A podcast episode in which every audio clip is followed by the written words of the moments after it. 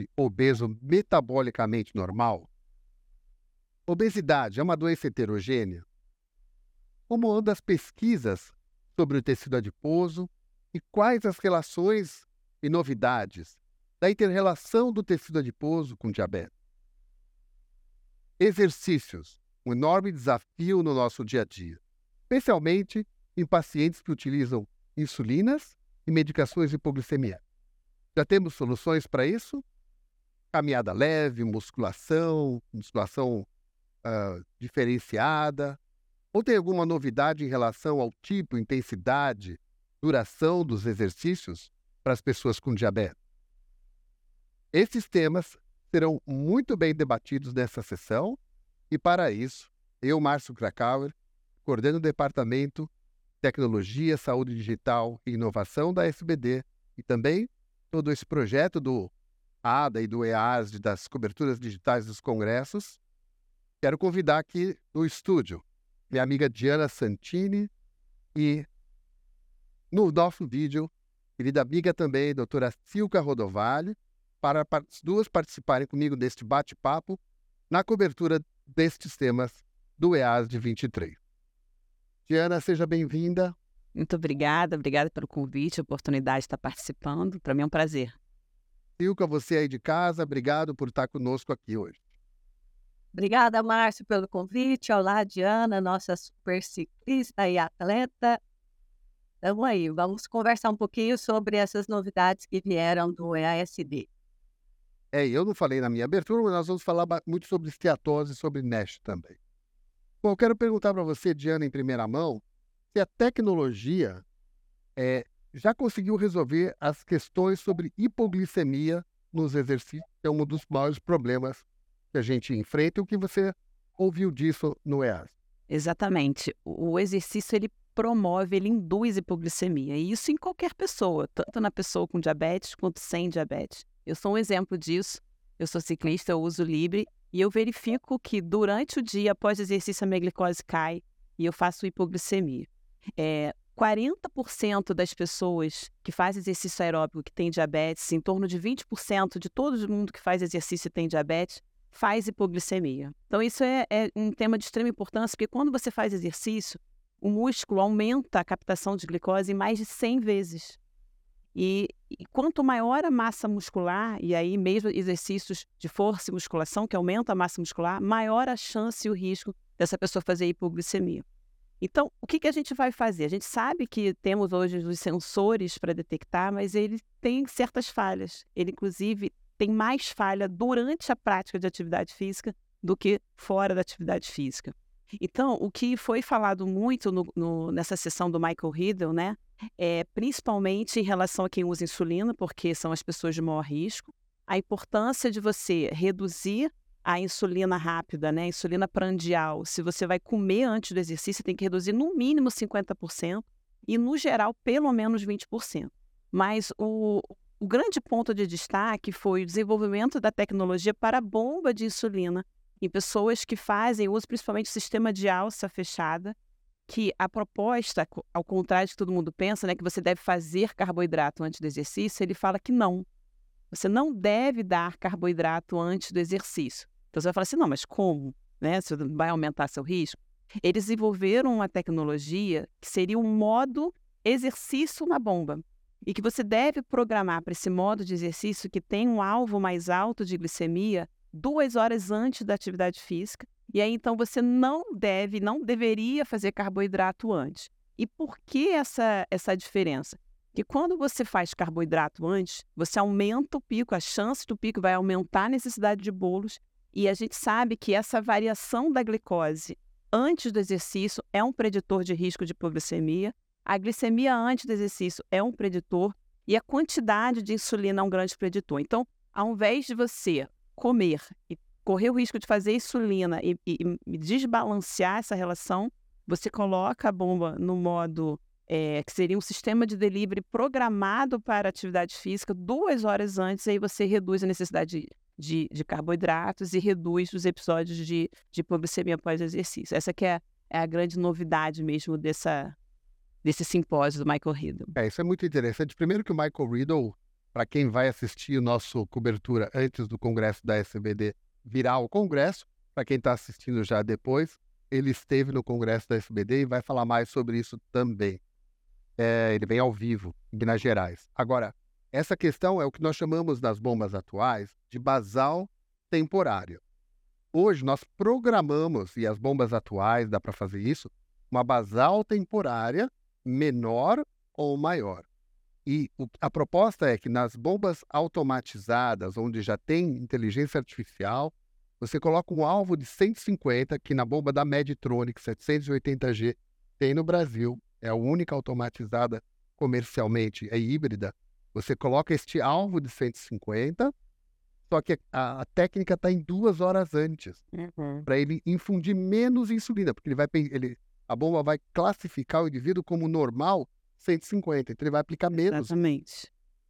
Então essa que é a, a, a negociação que está sendo discutida e tem muitos estudos sobre Sim. essa questão e na prática quem ou quem não usa bomba ou para quem usa outras bombas, o que, que você poderia sugerir? Se o que se quiser dar algum palpite nisso também, você poderia sugerir então, tecnicamente, para quem não usa esta bomba, que poderia ser feito para imitar um pouco esse esses estudos? Você tem que mudar a velocidade de infusão, né? Se você vai fazer exercício, você vai fazer essa mudança de programação também com uma certa antecedência.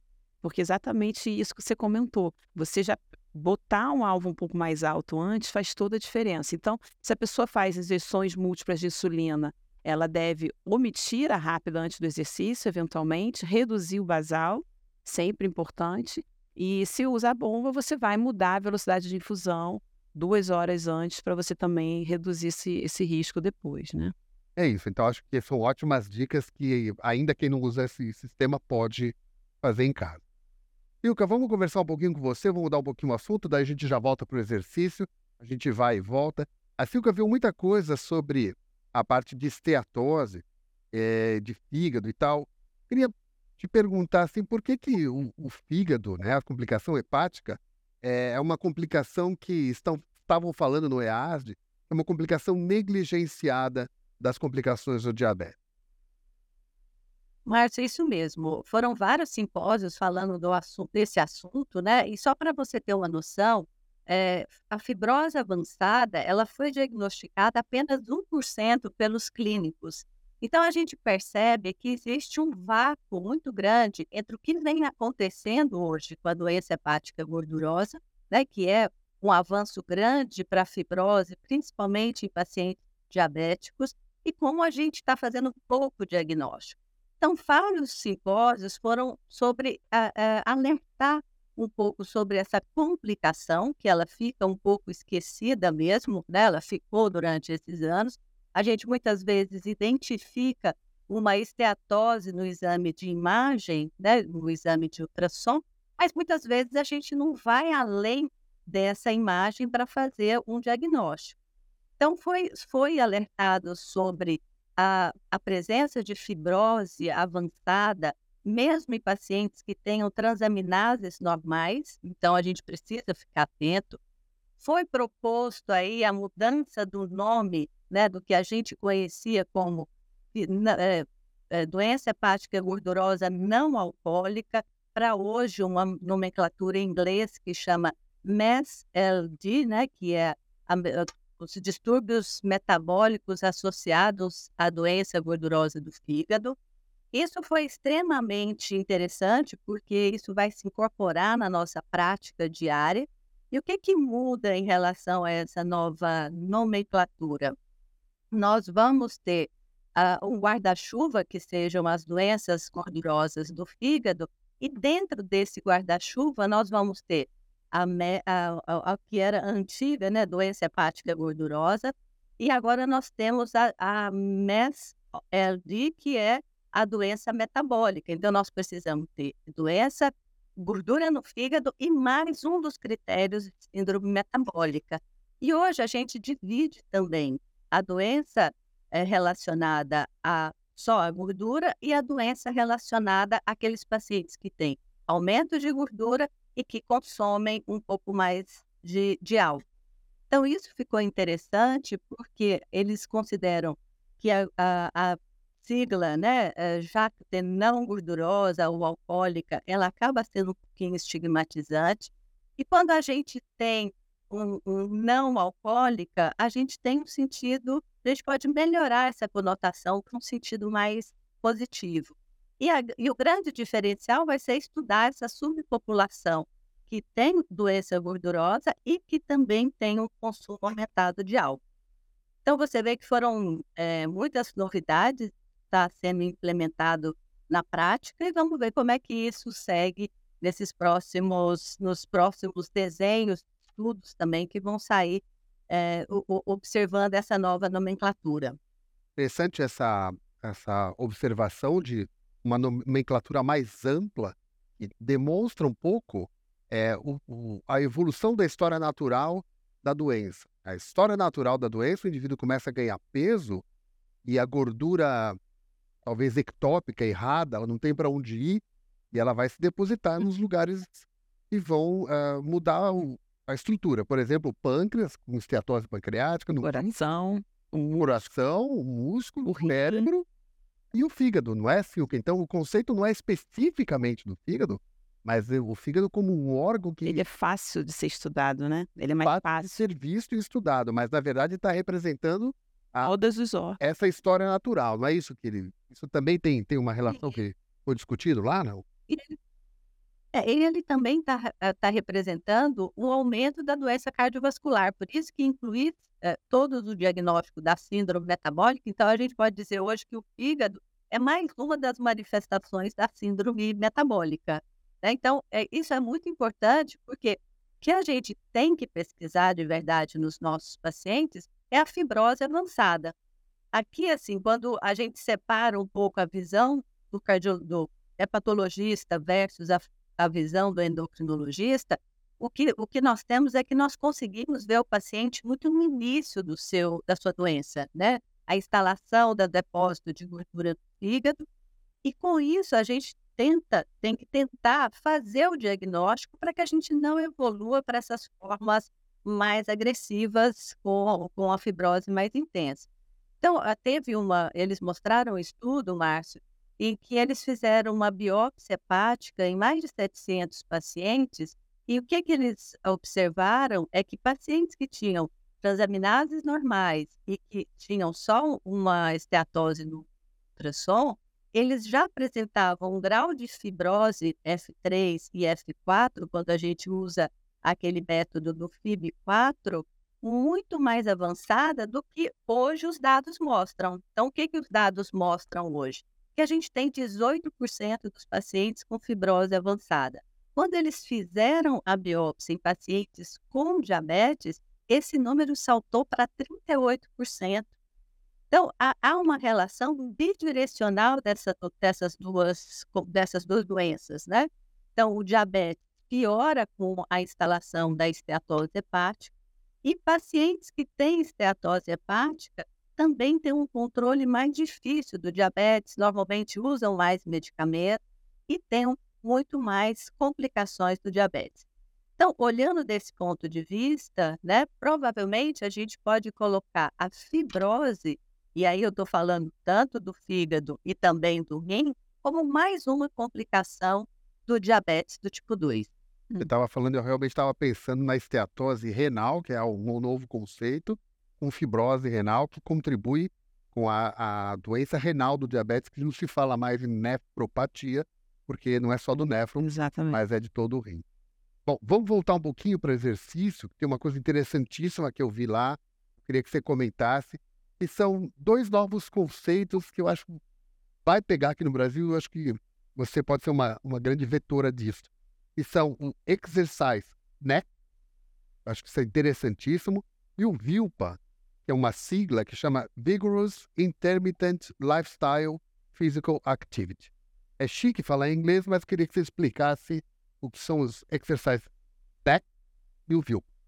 Exatamente, Márcio. É, a gente tem uma grande dificuldade na prática clínica, que é fazer com que os nossos pacientes se movimentem, façam exercício e sempre tem aquela desculpa, ah, eu não tenho tempo.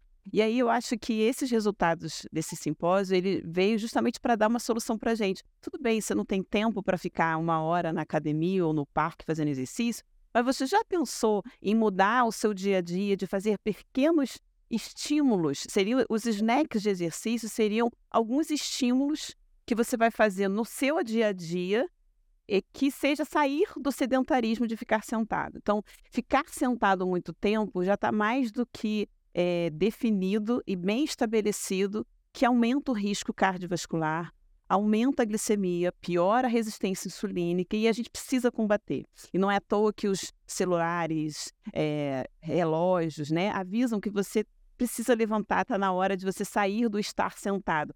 É como se ficar sentado hoje fosse um novo cigarro. E a gente precisa combater esse sedentarismo. Então, o grande interessante é que a gente precisava de um estudo para mostrar e comprovar que você levantar e se movimentar um pouco mais vai mudar seu risco, vai melhorar sua glicemia, vai melhorar a resistência insulínica. Então, os snacks seriam você interromper o ficar sentado com um movimento mais não intenso, mas moderado. Ou seja, você levantar da cadeira, dar uma volta no seu local de trabalho, descer uma escada, subir uma escada. E aí eles fizeram, para provar isso, estudos com pequenos estímulos em ciclistas. Eles pegaram um grupo onde eles davam sprints de 20 segundos no intervalo de 10 minutos, foram três sprints com intervalo de 10 minutos, e depois um outro grupo com três sprints também de 20 segundos, mas com intervalo de 4 horas. E o que, que eles viram? Não teve diferença. Então você pode ficar ali meia hora fazendo três sprints ou ao longo do dia, né? De manhã, um de tarde de novo, alguns estímulos de 20 segundos, eles tiveram aumento do pico de VO2, aumento do flick flow, melhorou a resistência insulínica, melhorou a glicemia. E aí depois um outro estudo para também comprovar esse conceito foi feito com prática mais do dia a dia, porque não é todo mundo que pega uma bicicleta e sai no sprint. Que seria, é, né? até poderia fazer, mas foi mais para provar o conceito. Para quem não conhece bem a Diana, ela é uma ciclista de primeira categoria, campeã de ciclismo na categoria que ela faz. E, e aí eles falaram, então vamos montar uma proposta que é subir escada, três lances de escadas. E aí nesse estudo eles compararam, pegou uma, um grupo sem subir escada, e o outro fazendo esses estímulos de subir três lances de escada, media, fazia os exames de sangue, depois alimentação e por aí vai. Ao longo do dia. E mais uma vez eles mostraram que o grupo que fez esses vários momentos de exercício moderado, né, porque subir escada não é tão vigoroso quanto o sprint, também teve melhora na glicemia, diminuição dos níveis de insulina, melhora na resistência insulínica, aumento do fluxo sanguíneo nos membros inferiores, diminuição da resistência periférica e por aí vai. Então, eles mostraram uma série de intervenções que justamente mostram que você pode, você não precisa ficar na academia. Se você conseguir, numa atividade do dia a dia, é, pequenos estímulos curtos, e os estímulos que eles fizeram de, de escada foi um pouco maior, né? Alguns de 1 a 4, 5 minutos. Então, ao longo do dia, três estímulos de 3 a 5 minutos são suficientes para melhorar todos esses parâmetros cardiovasculares, metabólicos. Inclusive, tem dados de, de diminuição de morte cardiovascular e de câncer também nesses estudos. E talvez seja muito mais fácil para quem está nos vendo aqui, querendo uma dica prática, implementar isso para muitos pacientes Exato. que querem ou não podem, ou não têm condição de fazer atividade física mais prolongada, talvez. Exatamente. Então, é mais fácil de implementar isso, né? Pedir para a pessoa, olha, é mais fácil você levantar de vez em quando e dar uma volta no seu escritório. Polichinelo, por exemplo, né? Faz um polichinelo, um agachamento da cadeira dez vezes, várias vezes ao dia. É, desce e sobe escada correndo, três lances de escadas, enfim. Existem infinitas possibilidades e eu acho que nós, como médicos, a gente pode dar essas dicas para os nossos pacientes, estimular, colocar isso na prescrição, porque a gente vai estar tá contribuindo para melhoria do seu risco com certeza. O VILPA é o mesmo conceito ou é um pouco diferente? O VILPA é vigoroso, né? O VILPA seria estímulos mais vigorosos que você vai implementar no seu dia a dia. Por exemplo, eu estou aqui no trabalho, aí eu vou, dar um, vou tomar uma água. Só que eu, ao invés de eu sair andando, eu vou descer correndo e subir correndo, por exemplo. Seria estímulos um pouco mais intensos, né? Agora é óbvio que estímulos mais moderados ou intensos vai depender também do condicionamento físico da pessoa. Então, nem todo mundo tem condição de fazer um estímulo mais intenso, mas justamente a ideia era mostrar que estímulos intensos promovem benefícios, mas estímulos moderados também promovem benefícios. Super interessante. Silka, você acha que o exercício também atua na, na esteatose hepática? Falaram alguma coisa de exercício com esteatose? Diretamente não, Márcio, mas a gente sabe que o exercício né, vai ajudar muito nessa mudança corporal e principalmente não só porque ele vai diminuir a, a, gordura que também se instala dentro do músculo, porque quando a gente tem essa esteatose é, que vai para todos os órgãos, nós também estamos falando do músculo, né? O músculo também se infiltra de gordura. E é interessante porque a gente teve também um prêmio, uma, aquelas aulas que concedem um prêmio para o Schumann, que é um autor que estuda muito essa gordura intramiocitária. E a gente sabe que existe aquele paradigma do atleta, né? Aquele atleta, o atleta também tem um acúmulo de, de gordura dentro do músculo para ser usado como queima, né, como fator de energia. Só que o acúmulo do atleta é completamente diferente do, do acúmulo da pessoa sedentária e da pessoa obesa. Então, olha para você ver, nós vamos melhorar não só a gordura intramiocitária, a gordura que se instala no fígado, no pâncreas, na, vamos ajudar a perda de peso. Então, eu acho que isso vai ser extremamente interessante. Eu gostei bastante do nome, né, snack, porque a gente sempre tem aqueles lanchinhos, aqueles snack da tarde, aqueles snack da manhã nos intervalos, e agora a gente pode talvez colocar o snack como isso, né? Com a, a, o fato de fazer a atividade física.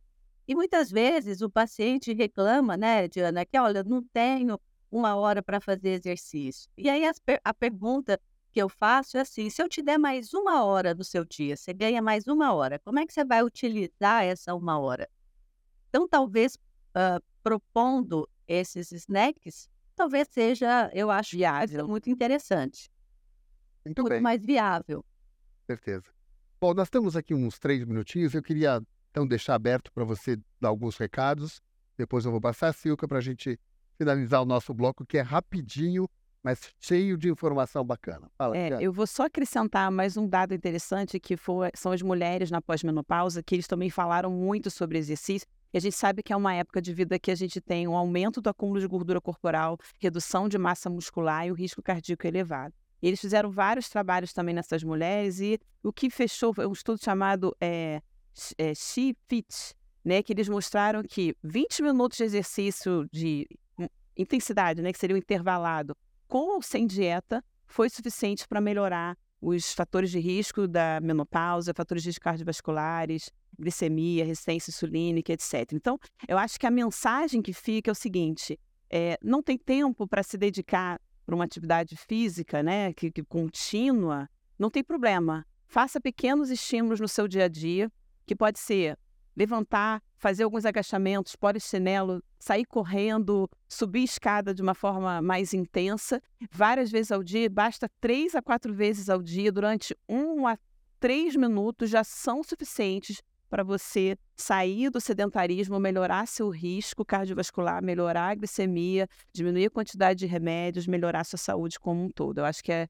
é nosso desafio agora, esses estímulos, a gente estimular esses estímulos no nosso paciente.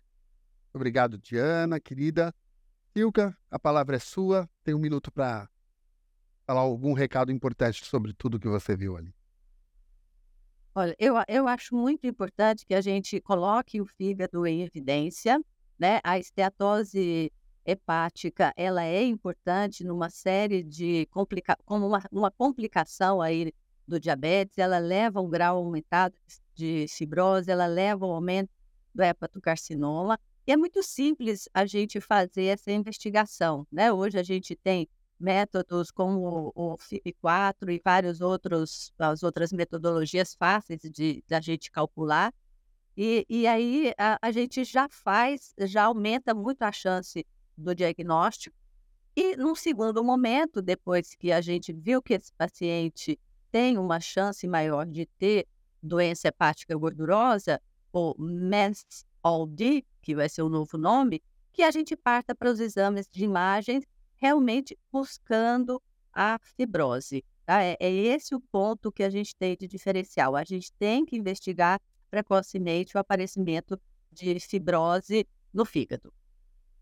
Bom, meninas, muito obrigado. Vocês foram maravilhosas.